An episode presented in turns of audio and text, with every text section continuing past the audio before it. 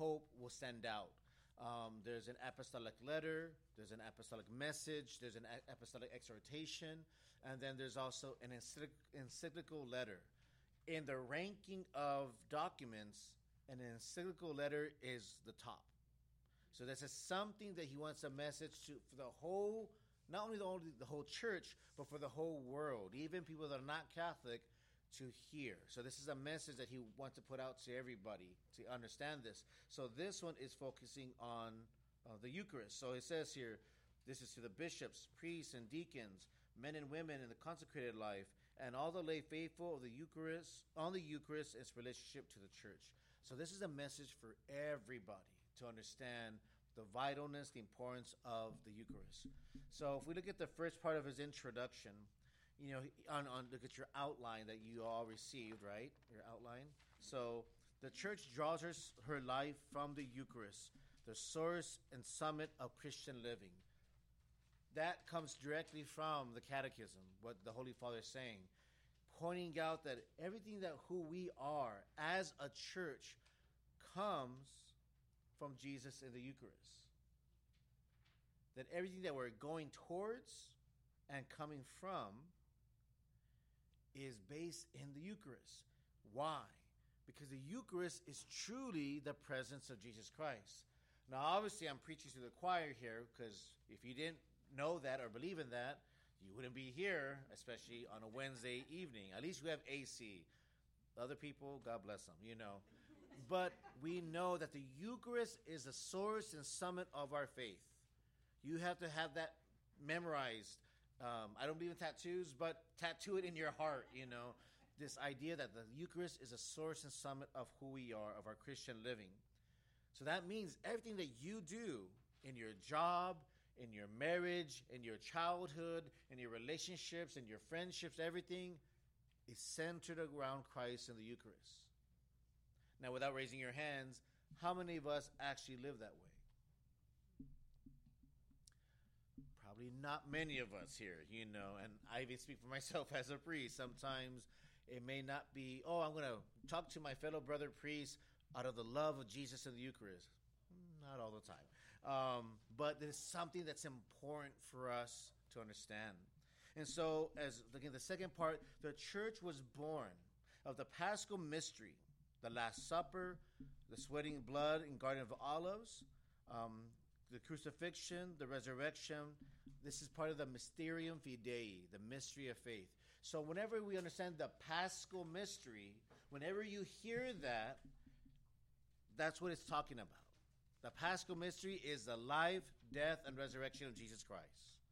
That's pretty much kind of a, a, a, a, summary of the Paschal mystery. It's about what Christ did for us, that he gave himself to us in his teachings and his miracles, but most importantly, in the Last Supper, in the Eucharist, in his dying on the cross, and in his resurrection. That is all part of our Paschal, part of who we are in our identity. And so, as one of our professors said in the seminary, any um, answer to a Catholic question is Paschal mystery.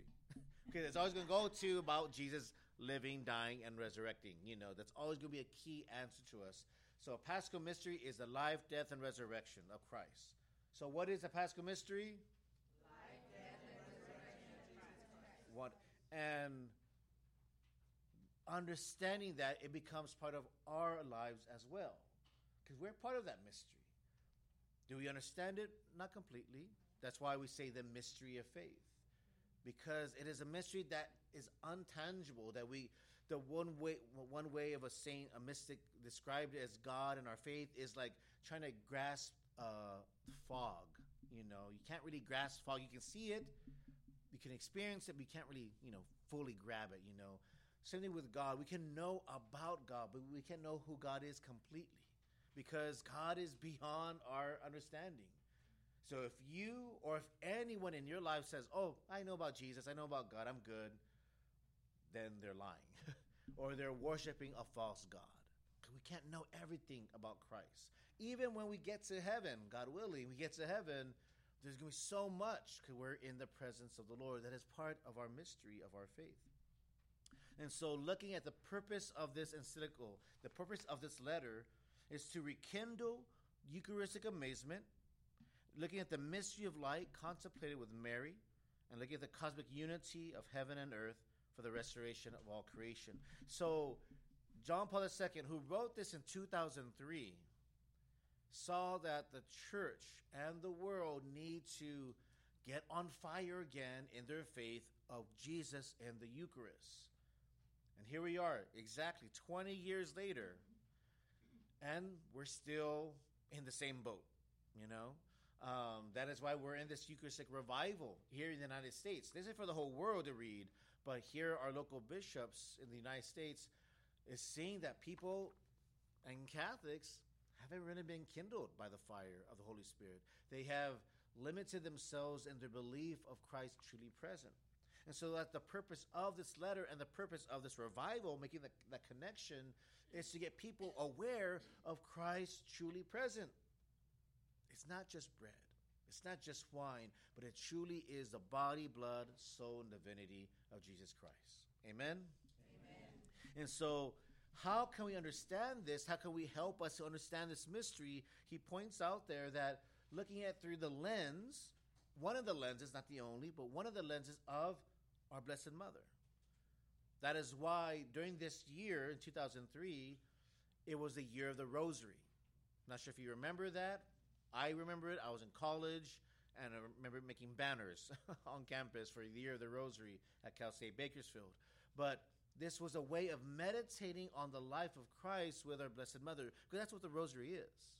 It's not a devotion of Mary, it's a devotion with Mary towards Jesus.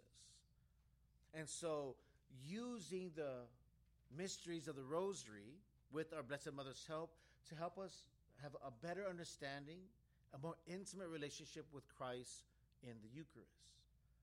And that is why, for some of us from another generation, we're familiar with praying the rosary before and even during Mass because there was a strong connection between the rosary and to the mystery of the faith what's happening on the altar.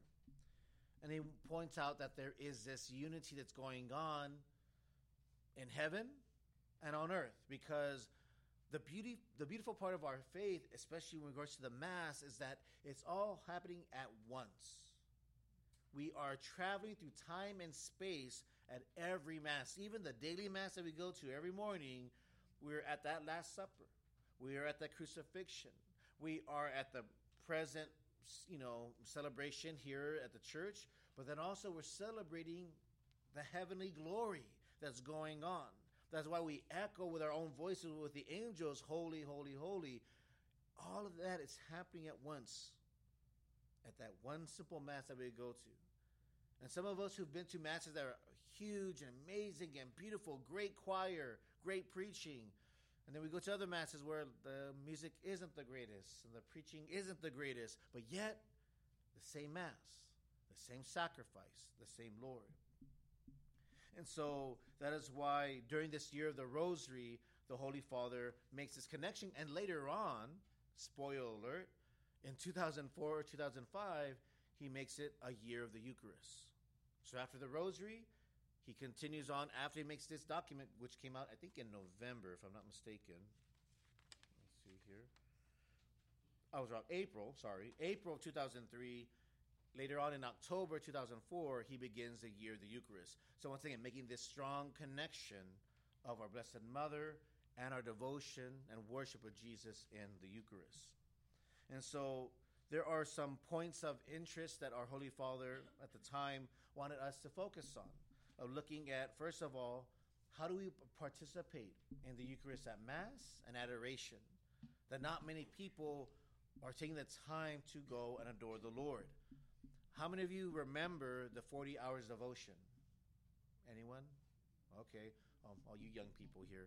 Um, so it was a very popular devotion few decades ago, you know, where literally it was 40 hours of prayer of before the Blessed Sacrament, and they'll be taking turns every hour of some spontaneous prayer going on, and but it was a way for communities to gather together of worshiping Jesus Christ outside of Mass. But adoration is a strong connection, obviously, a link to the sacrifice at the Mass. But here, the Holy Father, then and still now, people not taking their time to go adore, to spend time for at least one hour with Jesus. But also, he points out that there are people who don't have, uh, or, or there are abuses going on at the Mass and in connection to the Eucharist. People who receive the Eucharist and, and play with the sacred host.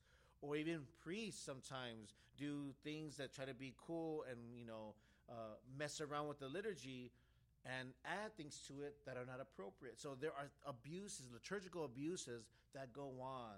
And so the Holy Father wanted to point out there's a good side of the Eucharist. Yes, beautiful things we're doing, but also there's some shadows, things that are preventing us from truly valuing what's before us. Because this is a work of God, not the our work. And many times when I hear, personally as a priest, when I hear people say, "Oh, Father, when's your mass?" or "When is Father Gustavo's?" or "When whatever priest's mass," because I want to go to that one because they do it well. Which is uh, hopefully, thanks be to God, we're doing well. But no matter who the priest is, even if it's the priest that's horrible, but nonetheless, the priest doesn't rob the dignity of the mass. Now, now, don't get me wrong. As the priests and as deacons and everyone serving at the mass, we need to follow what the church teaches us. But thanks be to God, it doesn't rely on the sanctity, the holiness, the righteousness of the priest because guess what? And as you all know, we're all sinners. You know, we all make mistakes. We're not the greatest, but thanks be to God, the focus is that Jesus Christ is the one that's there present in the uh, sacrifice of the Mass. And so, here, Father Larry, because he made this outline, says, once gave a moment of silence and to recall your personal experience, either a long time ago or more recently, of some moment of wonder at the mystery of the Eucharist, when you had your aha moment before Jesus, maybe during adoration, or maybe when on Holy Communion, when you received communion at Mass. Think of something that made you feel a deep connection to Jesus there.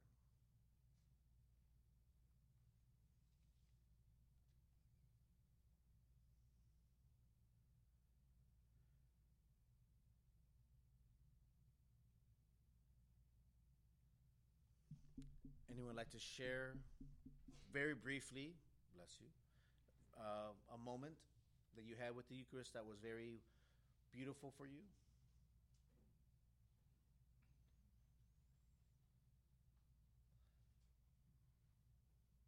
Not all at once now? No. Well, I could say I could share. I, I remember a moment when I was in college going to Mass and I was discerning if I should be a priest or not. I don't know. I don't know. And then Father John Warburton, who used to serve here at the parish, when during the elevation of the host, um, that's when I got my confirmation from God. I felt the goosebumps, and I, as I saw Jesus being elevated, and I felt not not an audible voice, but a, a feeling inside me saying, "That's what I want you to do. I want you to serve the people. I want you to serve the young people by giving them me in the Eucharist." And so that was kind of like, okay, then I guess I better enter the seminary then. So that was a, a, for me that personal connection to Christ, and hopefully we all do. Hopefully we just don't go through the motions, and that's the problem sometimes. And I get that, I truly do. That we can go through the motions of going to mass, sit, kneel, stand, sit, kneel, stand, shake hands, or bow, or whatever, you know. And we could be robotic. And believe me, as a priest, I can see it in the congregation. People are just not really there. They're there physically, but their minds somewhere else. But that is why it happens to all of us, even as priests. We have to recenter ourselves because who's before me? It's Jesus that's before me.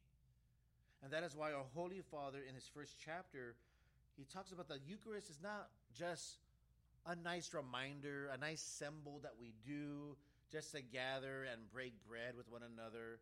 No, we're celebrating the sacrifice of Jesus on the cross.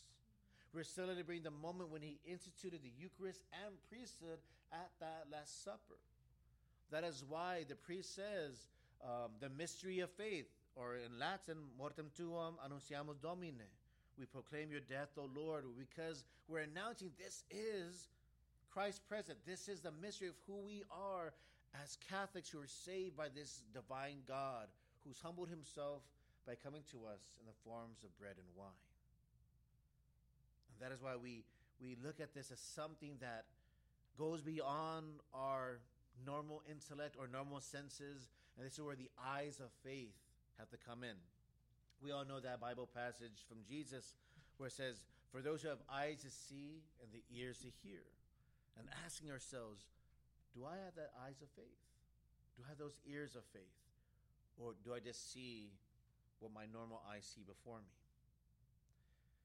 So while recognizing that the Mass is a sacrifice, the Mass is also at the same time connected to, as it says here, the sacred banquet of communion with the Lord's body and blood. We call it Holy Communion for a reason because we are in union with God, but also in union with one another. Union with all those around the world and in union with those that are in heaven. And what I like to share, especially at funerals, is that when we lose a loved one, a parent, a child, a friend, we are more closer to them when we receive Holy Communion. Because as we pray and believe about the um, intercession of the saints, the communion of saints, that when we receive communion, we are also in union with those souls in purgatory. And that's why we pray for them. We can offer a mass for them.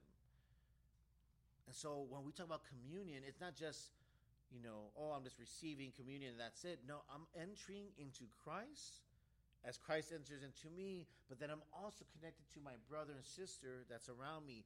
That is why the church teaches that not anybody can just receive communion. Like it's like, oh, yeah, invite anybody, if, if, even if they're not Catholic, or even if they you know they're you know they're atheists or whatever. No, it means something.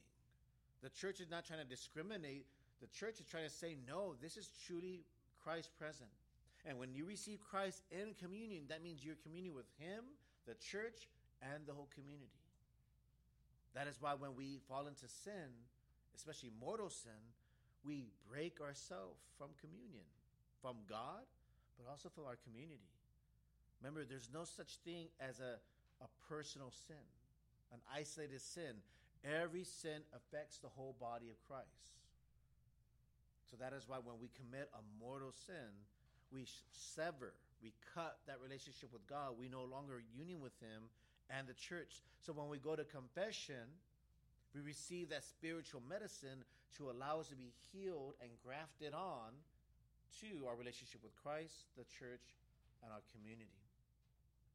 And so, this sacrifice of Christ in the Eucharist is one single sacrifice. And so, even though we have multiple masses throughout these past 2,000 years, and there's multiple masses going on at the same time, it's still the same one mass. So we're, and as some other people that are not Catholic who don't understand this, they believe that, oh, we're sacrificing Jesus again. No, we're not. We are being presented again, where we be presenting a Christ sacrifice on the cross, sacrificing himself in the Eucharist. So we call it a representation, not a representation, but a representation. We're being presented again in that moment of Christ being there. And so, once again, with the eyes of faith, of looking at this mystery that God has put before us. And so, as Jesus offers himself, as the Pope points out, it's a gift, first of all, to the Father. And if you ever noticed, at Mass, all prayers are towards God the Father. The opening prayer is, Oh, Holy Father, Oh, merciful God, Oh, it's always towards the Father because it's Christ offering himself to the Father for our sake. So when the priest stands in the orans, the, the prayer position at the altar, it's no longer Father Sergio or Father Larry, it's Christ present. And Christ who offers that gift. That is why during the preface we say, um, Lord be with you, with your spirit. Lift up your hearts. We lift them up to the Lord. We're lifting them up to God the Father because we're offering Christ Himself to God as a perfect sacrifice, as a great gift for us. Because we have nothing to give. Whatever we have to offer does not compare to anything, anything close to what Christ did on the cross. That's the ultimate gift. And so that's why when we enter into the Mass, we're giving ourselves in the gift through Jesus Christ. And we so we join Christ as that victim. And one thing uh, which I find very beautiful is that during the offertory at the Mass, when we see the bread and the wine being in the procession, the way that uh, one of our, our liturgy professors said at the seminary was like, at that moment, people should spiritually throwing their intentions onto the bread and wine as it's being in the procession. So their intentions, their prayers, are also being offered up during the Mass. And so I encourage you the next time when you go to Mass, if there's something on your heart, if it's someone that's sick, if it's you're having financial troubles, if whatever it is that you have, that spiritual prayer that you want to offer, when you see the procession go down the aisle, spiritually throw that intention onto the bread and wine so it can be also consecrated and lifted up to the Lord.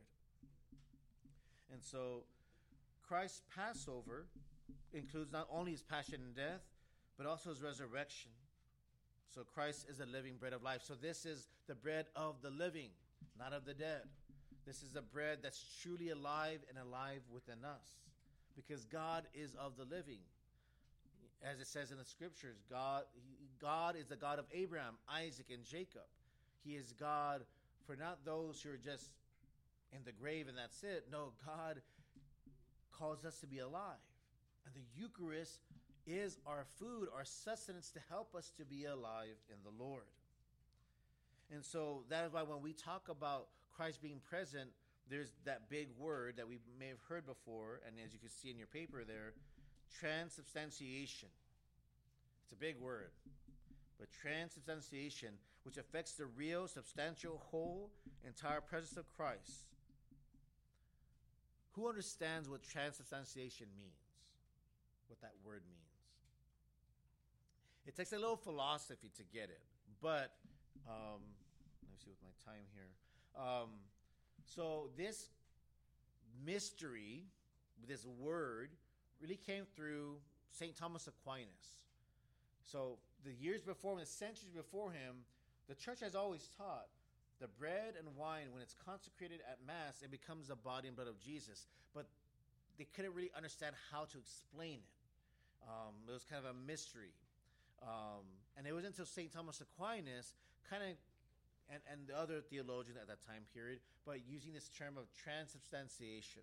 And if we break down the words trans means change, right? And substantiation, substance. There's a substance of the object changes. So the bread and wine, the substance of it changes into the body and blood of Jesus Christ. So when the priest says the prayer of consecration, that bread, that wine, the substance of it is gone. And it's only the body and blood of Jesus, his soul and divinity. Does that make sense? Wow, you're like way beyond the theologians at the seminary. So when we, yeah, the the the way the bread, because okay, this is how they taught us in the seminary. At least one of our professors. Okay, what is this? Okay. And what is this? Are they the same? How do you know the how, how do you know this is a chair and that's a chair? Got legs. Okay. Okay. So if I had a stool with only three legs, would that be a chair? No. No, that's a stool. But it could be it could also be a, a chair, right? So so so if you have these, right, they're both chair. You all said it's chair, but they look different. But how do you know that they're chairs? You said that there's legs, but just because it's legs doesn't make it a chair. Because okay, but but even if you didn't have the backrest, you could still sit on it, right? Bench, Yeah. and so the way that we describe it in philosophy is that there's something that looks like it makes it a chair. There's a chairness that we can recognize. What we see physically, the cushion, the legs, the coloring, philosophically, they're called accidents. Know, not like an accident. I hit myself by accident. No, they're called accidents. They're what's the physical part of the the object of the person. Like all of us, we're all human beings, right? but we look different. Our accidents, our appearances, our color, our hair, they're all different. But we know, oh, that's a human being. That's a human being. That's not an alien. That's a human being. we know that, right? Our substance is human being. The substance of these things is a chair. Substance of this is a podium. Substance of this is a microphone. That's what it is. It's what it's the identity of it. So that's why when the bread and wine at Mass, before the, the consecration, it's bread, it's wine. But during the consecration, what makes it bread, what makes it wine, the wininess, the breadiness changes into the body blood of Jesus. But the accidents, the tangible material part of it, will still be there. It's still going to taste like bread, smell like bread, smell like wine, taste like wine. But what it is and its essence changes. Its substance changes. So that's why we they use the term transubstantiation. So that's just a little quick example of explaining that. So the church uses this terminology in the Western church, the Latin rite of the church, to express the true nature of the change going on with the Eucharist. And so the Catholic faith must firmly maintain as it says here, that in objective reality, independently of our mind, the bread and wine have ceased to exist after the consecration. This is where the idea of the eyes of faith, the ears of faith, that even though I see it, and even though Father put his hands over it, it still looks like bread, it still looks like wine, but with faith and recognizing those prayers, that words that he says, makes something change. There's something going on. And so that the adorable body and blood of Christ are really before us under the species of bread and wine. This is no metaphor, but true food. Us as Catholics and the Orthodox churches really believe the presence of Christ in the Eucharist. There's other Christian denominations who have their own communion services, but they see it more as a symbol. They'll see it yes, we're going to reenact the Last Supper, we're going to have communion with one another, but we don't really believe. This is what the Protestants evangelicals would say. We don't really believe it's the body and blood of Jesus. It's just a symbol, a re- good representation to show that we're all having a meal together, you know. But for us as Catholics and the Orthodox, we really believe no, that's really Christ present. And we show that reverence. And there's multiple ways we do that reverence. We genuflect we put our Lord in the tabernacle. We put the little red candle to show Christ is present. The monstrance carrying Jesus, showing the whole world, mostrare, to show the world, here is Christ present. So we truly believe this is Jesus. And I think one of the greatest witnesses is that people who've died for the Eucharist, who gave their lives for Jesus and protecting the most blessed sacrament. One of our oblate priests um, during World War II in the Philippines, as it was told, he died protecting the Blessed Sacrament. When the Japanese, because he was an Italian missionary, and when the Japanese invaded the Philippines, he told the people, his parishioners, to run in the forest, to hide in the jungle. And, but then when he recognized that the Blessed Sacrament was still back at the church, he went back to grab the, the ciborium. But when the soldiers got there, uh, he he defended the Blessed Sacrament, and then ended up, he, he was killed for it. You know, but these people who over the century who died for the Eucharist, it, it would be a disgrace, a disrespect if we said, "Oh, they died for a piece of bread." No, they died for their Lord. They died for Jesus Christ, who died for them. And so, true bread, uh, true food, true drink truly the body and blood of Jesus. So in communion, the Holy Spirit fills us to make us one spirit, one body in Christ. Once again, we're in communion, common union with one another. Even with the person that gives you the stinky eye, the person who didn't shake your hand at peace, the person who took your parking spot as you're waiting ready to get in, when we receive communion, we're in communion with them as well. Not only in the niceties of words, but also how we act towards them. So, yes, Mary. During the COVID, that's exactly what I missed. Receiving yeah. the body of Christ. You could see it on television, you can hear it mm-hmm. on the radio, but yeah. Was, you know, and that's what drew me to start coming to daily mass. Yeah, makes a big difference when something that we can get so used to is taken away from us, as we all experienced during the pandemic but mind you, there's people around the world that's like that for them all year round for them. Because there's places where it's illegal to celebrate Mass, or there's not enough priests. One of our parishes in Mexico that we have in Huichapan, they have little pueblitos out in the countryside, the mountains, where they only go to celebrate Mass once a month. Because there's too many. There's 30 pueblitos out there, and there's only three priests, I think. So they have to rotate every every Sunday to go to which which you know pueblito, which capilla is going to have mass. You know, so it's so I mean I don't want to say you know don't take it for granted, um, but yeah, don't take it for granted. But recognizing though that how blessed we are, privileged we are that we get to go to daily mass if we wanted to. Um, so once again, it helps us to know that the Spirit through the Eucharist brings us together as a community.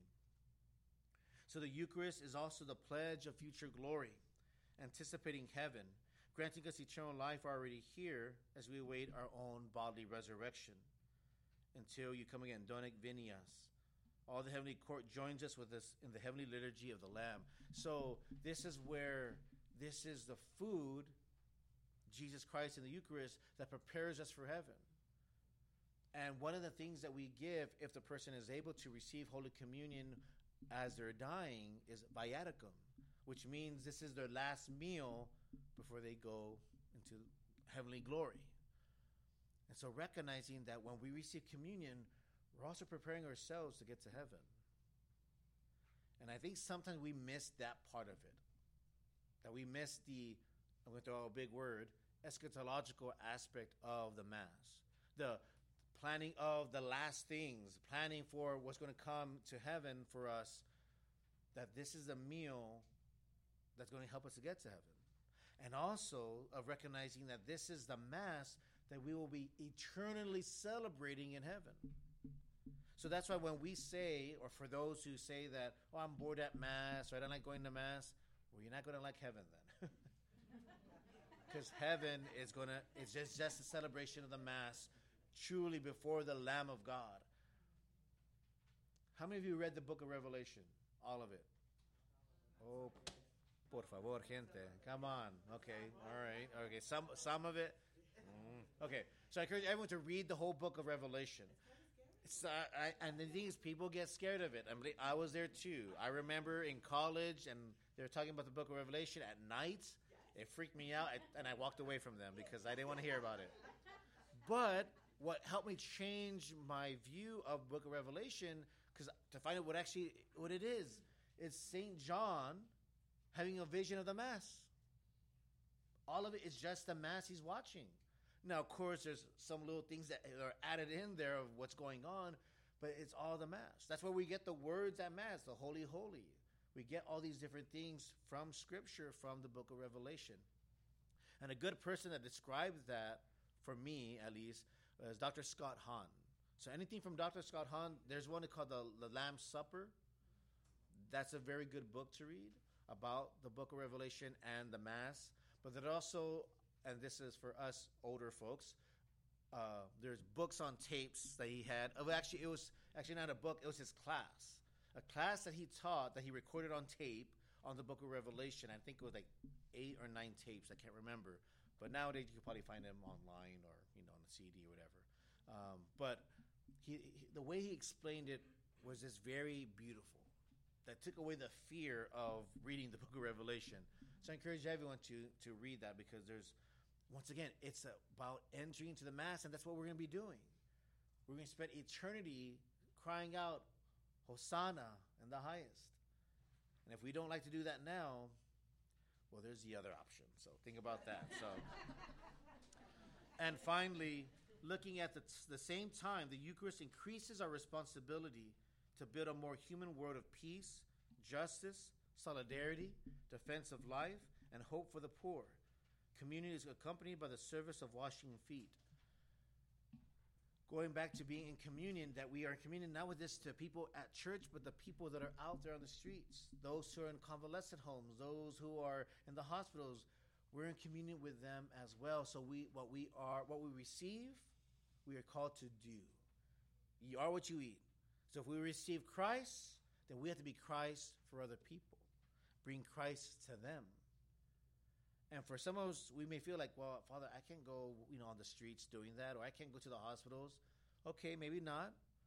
But you can do that at home, to your spouse, to your children, to your parents, to be Christ towards them. And I'll end off with this that recognizing that for every Catholic family, every family, if you can evangelize to one another, you've done your job. Because, especially for spouses, for those who are married in the church, it is your responsibility to get your spouse into heaven. You made those vows, they mean something. But then also to give that witness to, towards your children, if you have them. And recognizing the word, and I, I don't say this too often, I used to say it a lot, but the word family as an acronym. Forget about me, I love you. So as a family, forget about my words, forget about what I want, let me just love you. And just imagine if every family was like that, where mom and dad, husband and wife, parents, children were too busy loving one another and caring about the other's needs, how beautiful our families would be and how our church would be. And the Eucharist can help us to do that. Amen? All right, so let us head back now over to the other side to hear Sister Susana.